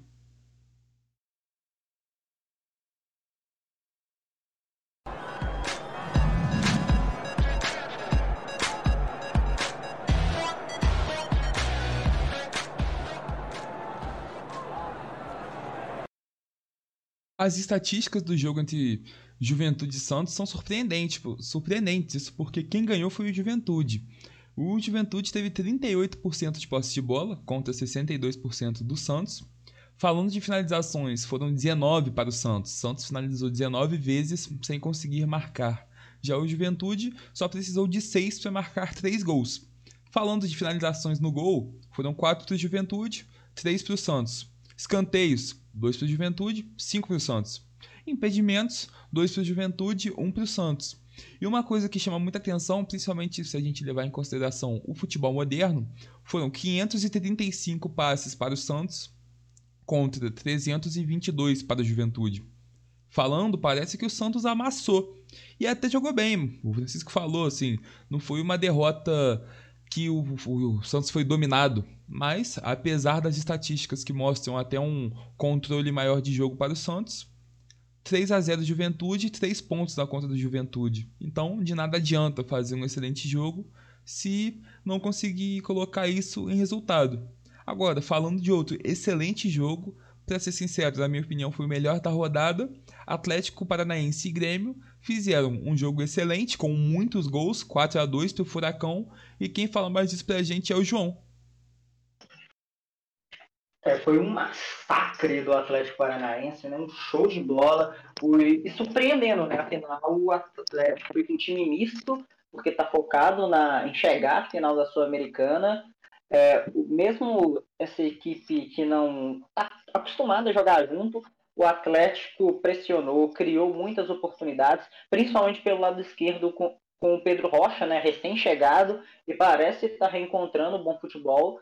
E foi por ele que nasceu o primeiro gol, o passe do Renato Kaiser, gol do Pedro Rocha. Atrás no marcador, o Grêmio ainda sai, tentou sair um pouco mais para o jogo, mas só conseguiu chegar com os chutes de fora da área do Wanderson, o lateral, que tem sido o principal jogador do Grêmio nessa temporada é, o Atlético seguiu melhor no jogo é, e ampliou. Ainda no final da primeira etapa, gol do Pedro Rocha novamente, dessa vez cruzamento do Nicão, gol dele de cabeça. E no segundo tempo, mais domínio rubro-negro, com, com menos de 10 minutos, né, o Renato Kaiser, que já tinha dado assistência no jogo, fez o primeiro gol dele na partida. O Grêmio chegou a descontar após um escanteio cobrado pelo Wanderson, gol de cabeça do, do Thiago Santos, volante. Mas dois minutos depois, o Atlético fez questão de cessar essa reação do, do Grêmio e ampliou de novo com o Renato Kaiser, três participações em gol dele na, na partida, uma grande atuação. No fim, o Wanderson ainda fez um gol, é, mas nada que apagasse né, uma grande atuação desse time misto do, do Atlético Paranaense, uma grande vitória que permite que o Atlético dê uma alavancada nesse Campeonato Brasileiro, voltando aos trilhos, voltando a rondar o G6. João, você falou, assim, esse jogo foi curioso porque muitos jogadores se destacaram. Do lado do Grêmio, o maior destaque foi mesmo Wanderson. E falando de Furacão, Renato Kaiser jogou muita bola, tava toda hora lá. E assim, sendo muito bem servido, né? Porque toda hora ali recebendo bola na área, conseguindo dar trabalho para o adversário. E eu queria trazer uma informação até curiosa, que nesse jogo entre Atlético Paranaense e Grêmio, O Renato Kaiser fez dois gols com assistências de um lateral, que agora eu vou trazer o nome para vocês. Foram duas assistências do. Kelvin. Kelvin, obrigado. É que eu não sabia falar o nome dele, eu fui é, revisar a pronúncia, o Kelvin. E é bom ver ele sendo servido, porque a gente sabe que esses centroavantes de área precisam receber bola na área toda hora. E que bom que tá conseguindo. O Kaiser é um bom jogador, o Furacão ele consegue fazer um bom trabalho, ele consegue achar esses jogadores que jogam bola e que só precisam de espaço. A prova disso é que diversas vezes a gente vê o Furacão vendendo para times considerados maiores. Até porque hoje o Atlético tá, na briga, tá assim, na briga dos maiores. O Atlético é campeão de Copa do Brasil recentemente, campeão de Sul-Americana. Tá, mais uma vez, chegando longe na Sula. Então, acho que o Atlético tá ali nos times que olham para cima e não para baixo. E agora, como eu falei, focado na Sul-Americana mais um ano, o Atlético vence o Grêmio com segurança e mostra que pode chegar longe no campeonato. Ele tá nessa briga ali dos semi, dos fases, é, fases preliminares de Libertadores, ele tá na briga do G8, G, talvez até um G9, quem sabe. É, nem vai ser diretamente o G9, mas o Atlético ganhando a Sul-Americana ele já consegue a classificação, então nem precisa se preocupar. Ele, o, ele tá a 3 pontos do Bragantino, que ocupa a quinta. Essa parte da tabela tá bem certa e com equipes brasileiras avançando, falando tanto de Sul-Americana quanto de Libertadores, a promessa é que a disputa fique extremamente acirrada. E na quinta, o Furacão recebe o Penharol pela semifinal da Sula. Os brasileiros vão entrar com uma vantagem de 2 a 1 E no Brasileirão é legal falar que o Furacão joga domingo, 4 horas contra o Flamengo, que é um, sempre um adversário que dá trabalho. O Flamengo e o Atlético sempre fazem bons jogos. E falando de um time que está totalmente numa situação contrária, porque se o Furacão é um time que já pode olhar para cima, já pode pensar em título, já pode pensar em classificações, o Grêmio só quer pensar em ficar vivo, não é isso, João? Exato. A gente tem dificuldade para saber qual é o verdadeiro Grêmio, né? É o Grêmio que conseguiu vencer o Flamengo no Maracanã, é esse Grêmio que tomou um vareio do time misto do, do Atlético Paranaense, é, acho que é bom a gente pensar que é um meio termo, né? Não é um time que vai conseguir bater de frente ainda com os grandes destaques do campeonato, mas não é um, uma equipe mal arrumada, até porque o Filipão é um grande técnico, a gente sabe disso. Ele consegue organizar essa equipe, igual a, é, a gente falou mais cedo. O Grêmio está mais organizado que seus concorrentes, né, pelo rebaixamento. É um time que é melhor do que o Santos, é melhor do que o América, mas ainda falta encontrar o, o, o, passo certo. O Wanderson tá bem, o Borra tá bem, mas tem muitos atletas que ainda seguem decepcionando. Eu, principalmente o Douglas Costa, que voltou. Foi a primeira participação em gol do Douglas Costa, né? Ele deu assistência para o gol do Wanderson. Foi, foi a primeira participação dele em gol desde que voltou ao Grêmio. São 15 jogos. Não correspondeu às expectativas ainda mas quem sabe nesse final de campeonato ele consegue mostrar o bom futebol. É, e outra coisa, é, parece até um filme repetido, né, mas que a gente vinha falando anteriormente, antes da pausa do mesa, que o Grêmio tem problemas na transição ofensiva. É uma transição muito lenta, dificuldade de criar oportunidades, principalmente porque o Ferreirinha, o Jean-Pierre e o Douglas Costa vêm muito mal e falhando defensivamente, principalmente na bola aérea, algo que sempre foi forte do Grêmio, né, com a dupla Kahneman e Jeromel, o time tem sofrido nessa regressão, tem tomado muitos gols assim, e a situação ainda é delicada, tem chance grande de rebaixamento, mas é, a esperança do gremista é, com certeza maior do que a do Santista nesse momento. Sim, João, muito campeonato pela frente. Eu acho que o Grêmio consegue sair dessa situação. E agora vamos falar do que foi talvez o principal jogo da rodada. Acho que foi um jogo que te trouxe felicidade, mas quem vai começar falando é a Mafê. Falar de Corinthians e Palmeiras, o Corinthians venceu o clássico e venceu também um rival direto ali, falando de classificação. O Corinthians está chegando com tudo nas primeiras posições e conseguiu uma vitória importantíssima. Pois é, Johan. Falando mais sobre a partida, aos seis minutos o Palmeiras fez a primeira chegada de perigo com o Gustavo Scarpa, mas ela acabou ficando nas mãos do goleiro Cássio. Minutos depois, uma jogada bem trabalhada o, é, para o William, ó, perdão, para o Timão, o William acabou assustando o goleiro palmeirense, o Everton. Aos 15 minutos, falta próxima é, a área dos donos da casa, né? E o Gabriel Menino fez a cobrança, mas desperdiçou chutando para fora. Aos 20 minutos, o Roger Guedes abriu o placar após um vacilo da defesa do Verdão e a insistência do Renato Augusto na jogada. foi um vacilo feio, principalmente de quem, né? Patrick de Paula, mas enfim. Na sequência, o Corinthians continuou a pressionar, fazendo chegadas com o Gabriel Pereira e o William, que, mar, é, que marcou, mas de acordo com o Bandeirinha, estava em posição de impedimento. Ainda nos acréscimos, o Palmeiras conseguiu empatar com o Gabriel Menino, desviando e tirando do goleiro Cássio. No segundo tempo, aos cinco minutos, o William deu uma arrancada e chutou no canto do gol do Everton, que, que colocou a bola para fora. O próximo lance de perigo só foi acontecer aos 27, com o Corinthians chegando mais uma vez e no mesmo canto. O Palmeiras, por sua vez, só conseguiu chegar aos 32 com o Gabriel Verón duas vezes seguidas. Minutos depois, aos 38, mais um do Timão, com o Roger Guedes um golaço muito bem marcado. Nos acréscimos, o Palmeiras ainda chegou com o William do bigode, mas não conseguiu igualar a partida. Palmeiras, uma derrota que Perder clássico é sempre ruim, mas perder clássico na situação que o Palmeiras está no Campeonato Brasileiro é pior ainda. A realidade é que todos querem pegar o Galo. Mas agora o Galo já tem oito pontos de vantagem para o Palmeiras. Claro que o campeonato ainda tem muitos jogos pela frente, mas Galo com uma gordurinha confortável com a sequência de campeonato. E é hora dele, para felicidade ou para tristeza, João, que já chorou muito nesse programa, agora vai sorrir. Fala do Corinthians, João, me fala de tudo é acreditar essa vitória ao Silvinho, porque surpreendeu a todos a escalação do Cantijo, né, como, como primeiro volante.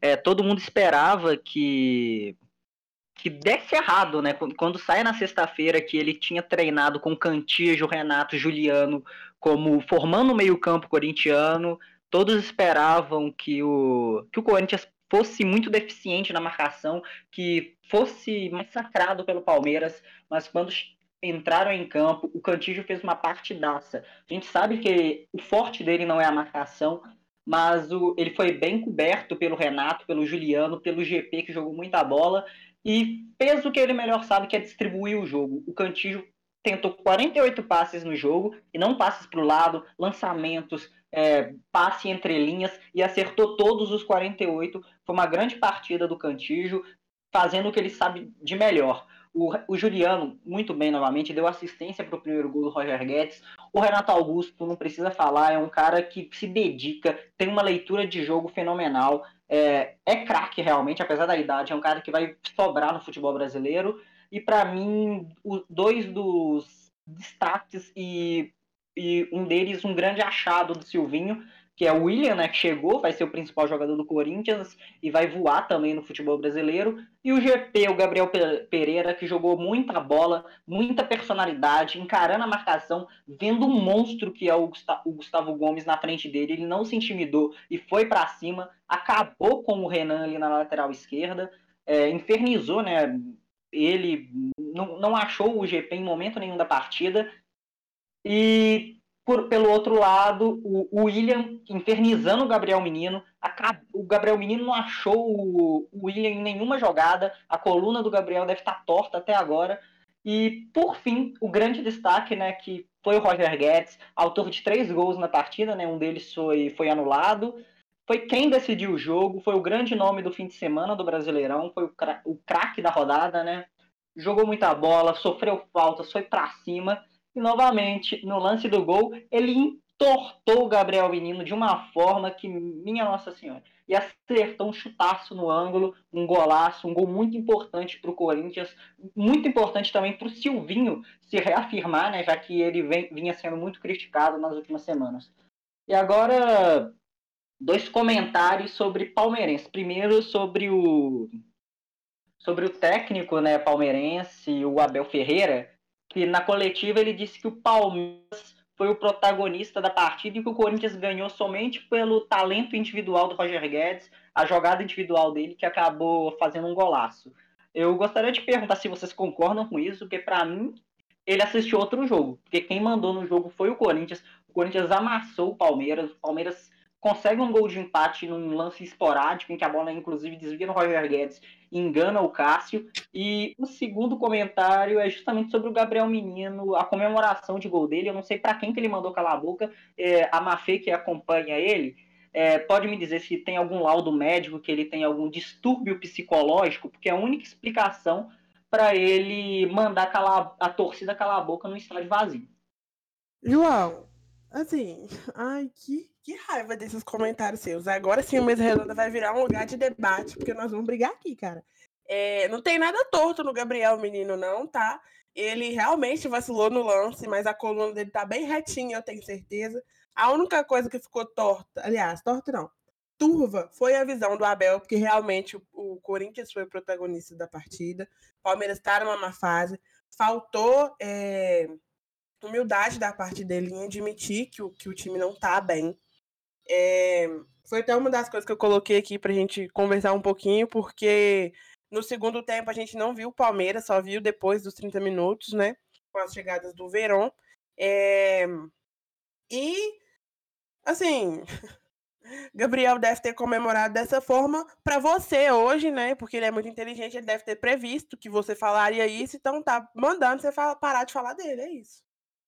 Olha, então eu estou muito honrado, né? Se o Gabriel Menino me conhece, a honra é gigantesca, mas eu pode mandar aquela boca que essa semana é do corintiano, o corintiano vai falar. E outro, outra coisa, essa derrota do pro palmeirense pode acabar não pesando tanto dependendo do que acontecer hoje na Libertadores. Mas se for eliminado, o peso desse clássico vai ser potencializado e muito dele vai cair nas costas do Abel de, é, caso o Palmeiras seja eliminado da Libertadores. Ô, João, é, inclusive, essa, essa, partida contra o Corinthians, eu tenho costume de falar que o, que o Palmeiras não tem um time titular, porque geralmente tem um banco muito bem composto. Mas, na minha opinião, o Abel entrou com um time mais misto. A prova disso é o próprio Gabriel Menino, que alguns jogos não estava entrando em, em campo é, optou sim por, por colocar uma equipe mais alternativa nessa partida. Creio eu que para poupar para o jogo de hoje. É, o Palmeiras não está numa boa fase, isso é evidente para todo mundo. Pode ser que tenha caído o rendimento, que é normal, que da mesma forma que eu falei aqui, o Fortaleza caiu um pouco o rendimento, o Atlético Goianiense caiu um pouco o rendimento, o Palmeiras também pode ser que tenha acontecido isso, mas o meu medo é que não seja só uma fase. E se não, não melhorar mais? Vai só caindo na tabela, vacilando, tropeçando assim. E não é de hoje que tá assim. É, antes da, da, do encerramento da própria terceira temporada, eu, havia, eu vinha falando que, que o Palmeiras vinha fazendo partidas na sorte. E essa Mas, sorte, uma hora acaba. Eu acho que você tem razão, porque o, é, acho que fazendo uma comparação com a temporada passada, o Palmeiras ele sempre foi, ele foi muito criticado ao longo da temporada, mas o Palmeiras cresceu no momento certo da temporada, tanto que acabou campeão da Copa do Brasil e campeão da Copa Libertadores. Nessa temporada eu acho que acontece o contrário. O Palmeiras fez um bom início de Brasileirão, é, teve a eliminação da Copa do Brasil para o CRB, é verdade, mas tem tido essa queda no momento decisivo. Quando o Brasileirão começa a apertar, a gente começa a ver quem vai para Libertadores, quem vai ser campeão, quem vai ser rebaixado.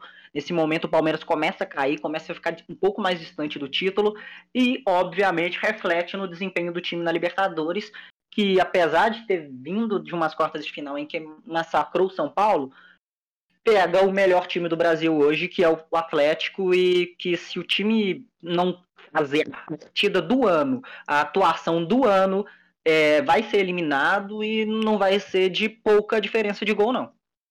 Pois é, João. É, e é bom lembrar, né, que a última partida, a primeira partida do jogo de São Paulo, não foi uma boa partida. O Palmeiras segurou o Atlético, não deixou ele jogar de forma assim que ninguém imaginava. O Palmeiras não tem costume de jogar recuado dentro de casa e foi o que aconteceu é, nesse momento, que, nessa fase que o Palmeiras está agora, a gente vai precisar. Eu sempre gosto de trazer muito é, falas e situações do Abel Ferreira, e agora é o momento que o time vai precisar dele. E como eu disse, dele admitir que ele erra, que ele, ele vai ter que assumir essa postura mais humilde para poder perceber o erro e poder, talvez, ouvir é, os, os assistentes e etc. Porque vai ser um momento que ele vai precisar de ajuda. É, o Abel é sempre muito expressivo, sempre fala bastante nas coletivas e não, não fica contente com, a, com as derrotas, mas ele vai ter que saber o que fazer nesse momento. Caso o Palmeiras caia hoje contra o Atlético, resta para ele somente o Campeonato Brasileiro. Vai ter que ter foco total nesse momento agora, porque senão é, vai deixar de ser um dos três, do, um dos top 3 do, do país e o top 3 vai virar top 2. É, esse o top 3 aí, eu acho que olhando a qualidade do, do time, eu acho que o Palmeiras já está perdendo isso no papel. Mas na prática ainda é a terceira força do Brasil. E eu acho que tem time para continuar assim nessa temporada. Mas eu, a minha aposta é que o Palmeiras termine a temporada sem títulos. Vai ser decepcionante, mas eu ainda acredito um pouco no trabalho do Abel, porque né, ele não é um Zé Ninguém, porque um Zé Ninguém não ganha uma Copa do Brasil, uma Libertadores assim que chega no país. Olha, é, eu vou falar algumas coisas sobre é, Palmeiras, Corinthians, o jogo. O fato é, começando pelo Abel, o Abel ele tem costume de falar algumas coisas, digamos assim, meio polêmicas. Então, não tem como falar que o Corinthians não foi protagonista. O Corinthians hoje ele não é só um protagonista, não foi só um protagonista no jogo, como ele é um protagonista do futebol brasileiro. O Corinthians se reforçou muito bem e chega ali para entrar nesse top 5, talvez que tenhamos hoje de grandes times do Campeonato, do campeonato Brasileiro. A gente está falando muito há muito tempo desse essas três forças, Flamengo, Palmeiras e Galo.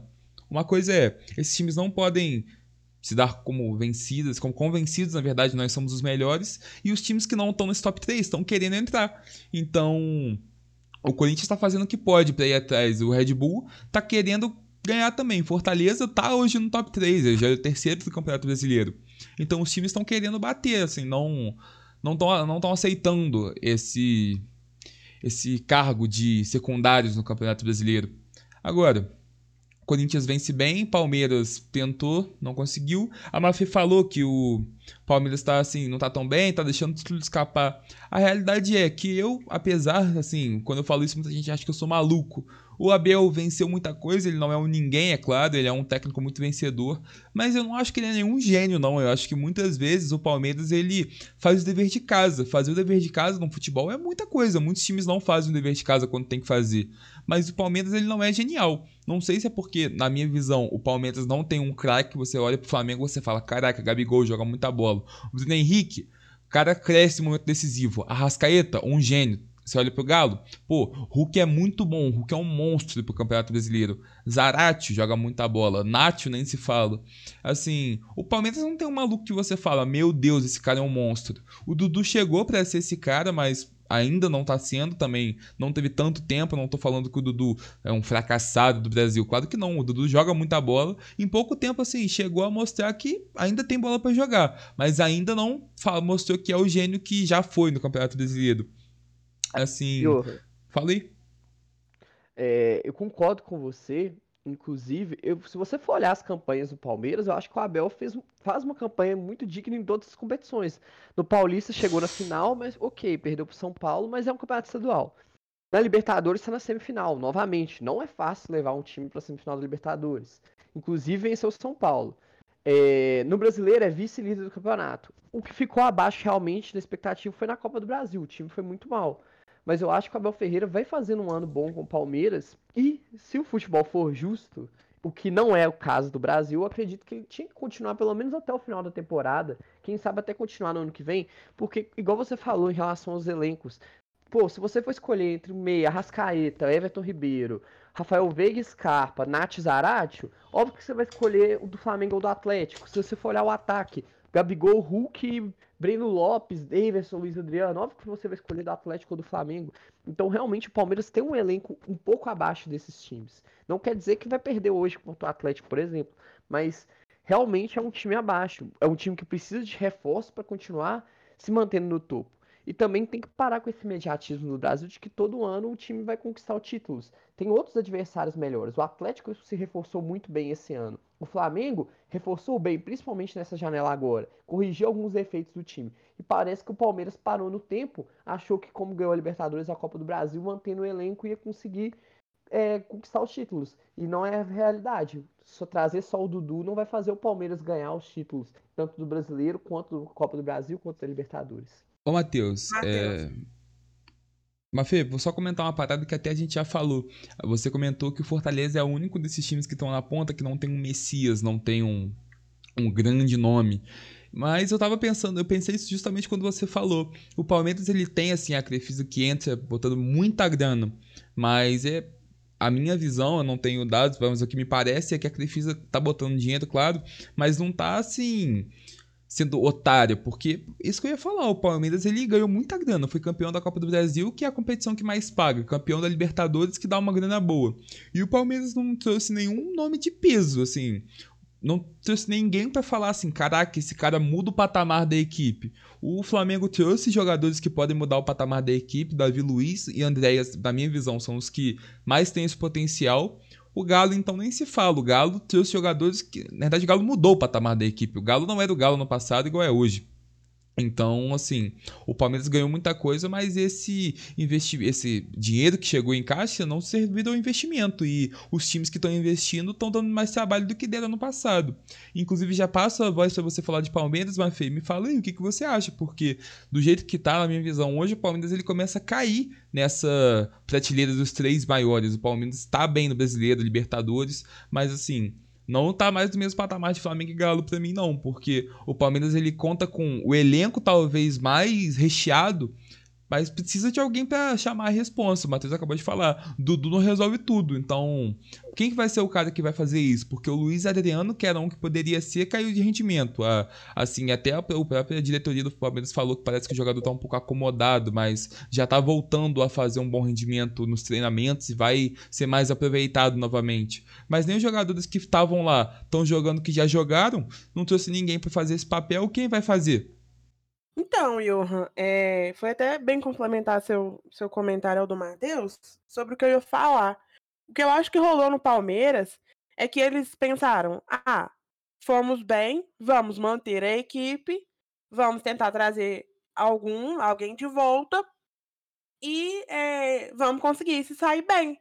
O que ele não contava era que o Flamengo, que também já estava muito potencializado, iria investir ainda mais e o Atlético, que o Atlético foi um, uma equipe que fez investimentos que ninguém esperava, o próprio torcedor não esperava. O Atlético tá, tá com um elenco com o Diego Costa atuando momentaneamente como reserva. E assim, acho que o que pegou de surpresa foi isso. E não, não, claro que tudo é muito acordado e antes da temporada começar, patrocinadores como a Crefisa, por exemplo, já sabem se vão patrocinar, o quanto vão patrocinar no ano e aparentemente não foi planejado isso. E foi isso que pegou o Palmeiras, porque ele não diminuiu o nível do ano passado.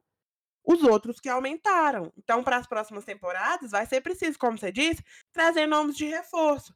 Foi uma coisa que a gente até trouxe na live, e o Francisco escreveu uma matéria sobre isso, se ele quiser falar.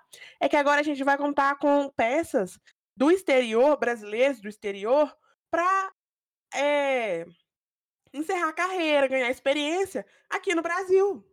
Então, é, o patamar das equipes do país tendem a melhorar. E se o Palmeiras não se ligar nisso, vai ficar para trás.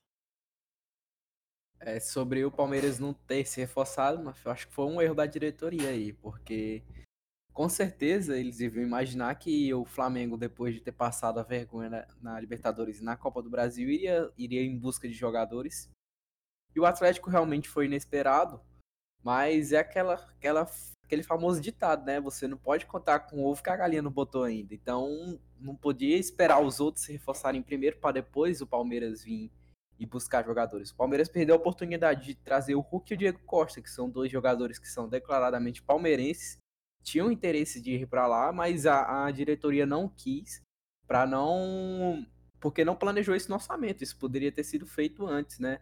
Já que são jogadores que sempre declararam que queriam jogar lá, que sua família são palmeirenses, que são palmeirenses, e aí isso poderia ter sido planejado antes. É, sobre os jogadores aí, na lista que eu botei lá no site, se eu não me engano, tinha um Fernandinho do Manchester City que vai voltar, pode voltar, né? Ele, a mãe dele declarou que ele tem interesse em se aposentar no Manchester City, mas ele já disse que pensa em voltar para o Brasil. Marcelo é um nome que pode voltar em breve também. Mais difícil tem o Thiago, Thiago Silva, né? Porque tá bem no Chelsea, então acho difícil que ele volte. E até o Cavani, porque o torcedor palmeirense reclama bastante da falta de um centroavante. E o Cavani vai ter seu contrato encerrado aí no meio de 2022. Pode ser que ele decida voltar para América do Sul. quem sabe aí o Cavani seja esse centroavante do Palmeiras. Falando de reforços, investimento, o fato é, eu acho que o Brasil cada vez mais vai ver esses jogadores porque o futebol brasileiro, eu falei mais cedo, é hoje o futebol mais forte da América do Sul e é muito, eu acho que principalmente o Flamengo de 2019 mostrou que um jogador ele pode vir para cá, não para a carreira morrer, mas sim para ser um trampolim para ele voltar. Então hoje o Flamengo, por exemplo, ele recebe jogadores como o Felipe Luiz que tem um renome absurdo na Europa e querem vir aqui defender a camisa dos times que amam. E assim, uma coisa que eu conversei com o João, Flamengo e Corinthians principalmente tem um, um algo a mais que é assim, os jogadores vão jogar nesses times por amor. Você falou, o, o Hulk podia ter ido para o Palmeiras, mas o Palmeiras não quis. Só que em alguns momentos, é claro que também planejamento é a principal palavra quando a gente fala do futebol atualmente, mas o Palmeiras podia talvez ter dado um passo que não seria maior que a perna, porque a gente sabe também que o Palmeiras não é duro, o Palmeiras pode não ter se planejado, mas tem dinheiro ali talvez trazer um cara desse para ser justamente alguém que vai dar retorno, porque eu acho que se o Palmeiras traz um cara igual o Hulk, o Palmeiras tem muito mais condição de conquistar alguma coisa que vai pagar o Hulk, porque se o Palmeiras conquista agora uma Copa do Brasil, uma Libertadores de novo, ou um brasileiro esse ano de 2021, paga o que investiu. Então, talvez aproveitar disso seria nada mais nada menos que um investimento, porque traria alguém que daria retorno.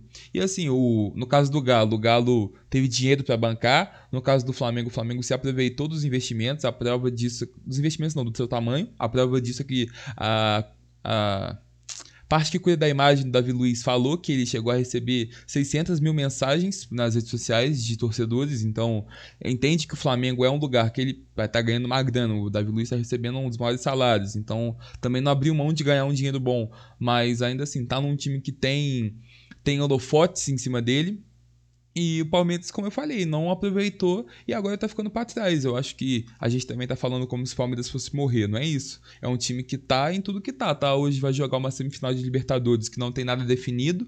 Hoje é o vice-colocado de um Campeonato Brasileiro sem nada definido. Então também não pode falar que o Palmeiras morreu. Mas a gente tá vendo o que os outros times estão fazendo e tá entendendo que o Palmeiras precisa acordar. Johan, só pra gente encerrar por aqui, é, essa lógica de investimento foi muito utilizada pelo próprio Corinthians esse ano. Porque é um time que a gente sabe que não estava com a melhor condição de todas e apostou em grandes peças para poder é, ter esse retorno, ganhar competição, ganhar um dinheirinho e se autossustentar dessa maneira, já que não tem o tal do Messias. O Atlético, é, é importante a gente lembrar que ele tem o Rubens Menin, que o Rubens banca muita coisa para o Atlético, ele já deu diversas declarações que certos investimentos que ele faz não não não vão, vão precisar ser pagos. Ele é o construtor do estádio do Atlético, que também tem previsão de, de ficar pronto no ano que vem. E assim, o Atlético está investindo de diversas formas. O time já falou que tem um, um projeto para fazer com que o CT se torne um centro turístico da região metropolitana. Assim, é um pensamento a longo prazo que começa agora. O Menin já falou que esses investimentos que ele faz com relação a atletas e títulos são para trazer torcida, para que ele possa ganhar ainda mais com a construção do estádio é, quando começar tudo, voltar ao normal quando o estádio estiver pronto. Eu acho que esse tipo de pensamento é o que vai moldar o time no futuro, porque é um investimento que sempre vai dar retorno. Tem um estádio de qualidade, vai dar retorno sempre. É, agora, meio-dia 18, eu já vou aproveitar, inclusive, para começar a me despedir de vocês, minha filha. Me fala aí, então, o que, que você espera ver hoje? Quem que você quer ver classificado? Acho que é a pergunta que de um milhão de dólares, né? Porque a gente chama de palmeirense, mas você diz ser galo. Então, quero saber quem que você quer ver classificado. Como que é, Johan? A gente fala que você é palmeirense aqui no programa, então eu quero saber de você. Quem que vai ser o classificado hoje, hoje à noite no jogo entre Galo e Palmeiras?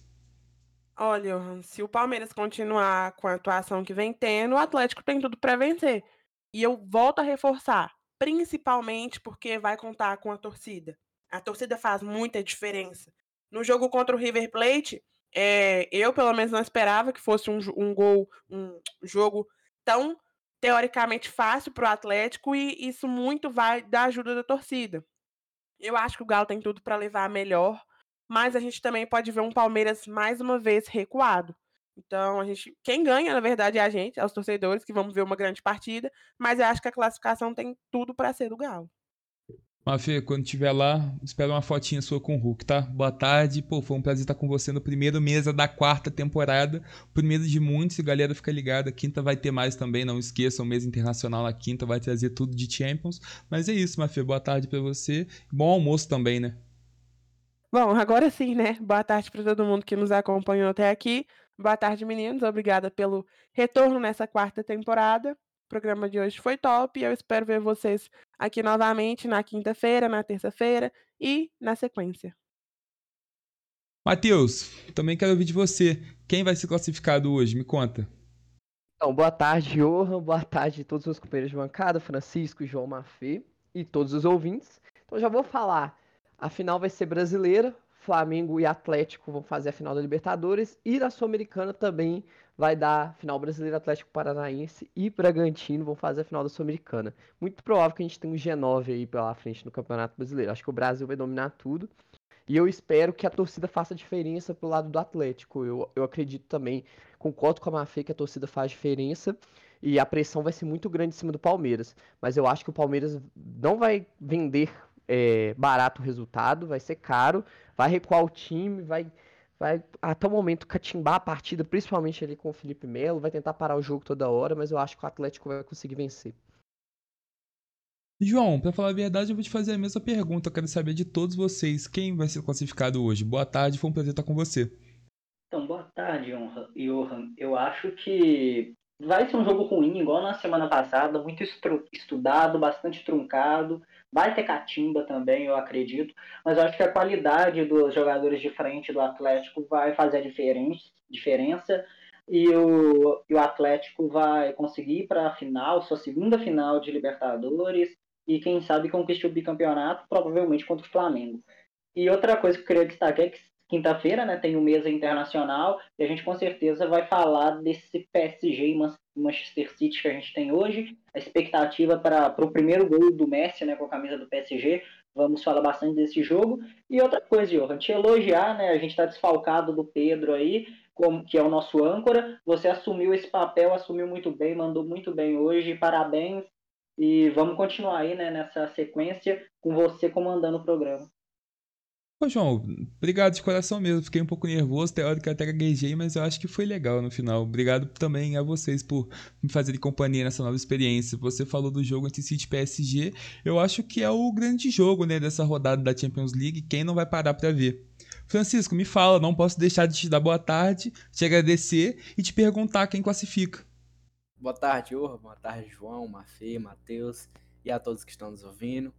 É, eu vou na contramão, a maioria botou Atlético, então eu vou de Palmeiras. Eu acho que o Palmeiras vai passar com aquele golzinho no final sufocado. É isso aí, então na quinta vocês falem sobre isso, eu vou estar escutando e ouvindo tudo, porque vai ser o grande jogo. Eu acho hoje é dia de à tarde parar para ver PSG e City e à noite parar para ver Palmeiras e Galo. Gente, obrigado de novo, boa tarde para vocês. É, como o João falou, foi o primeiro de muitos, espero, apresentando e curti muito a nova experiência. Quarta temporada, estamos voltando com tudo. Daqui a pouco esse episódio está no Spotify. Pô, obrigadão por tudo. Uma boa tarde. Até semana que vem. Tchau, tchau.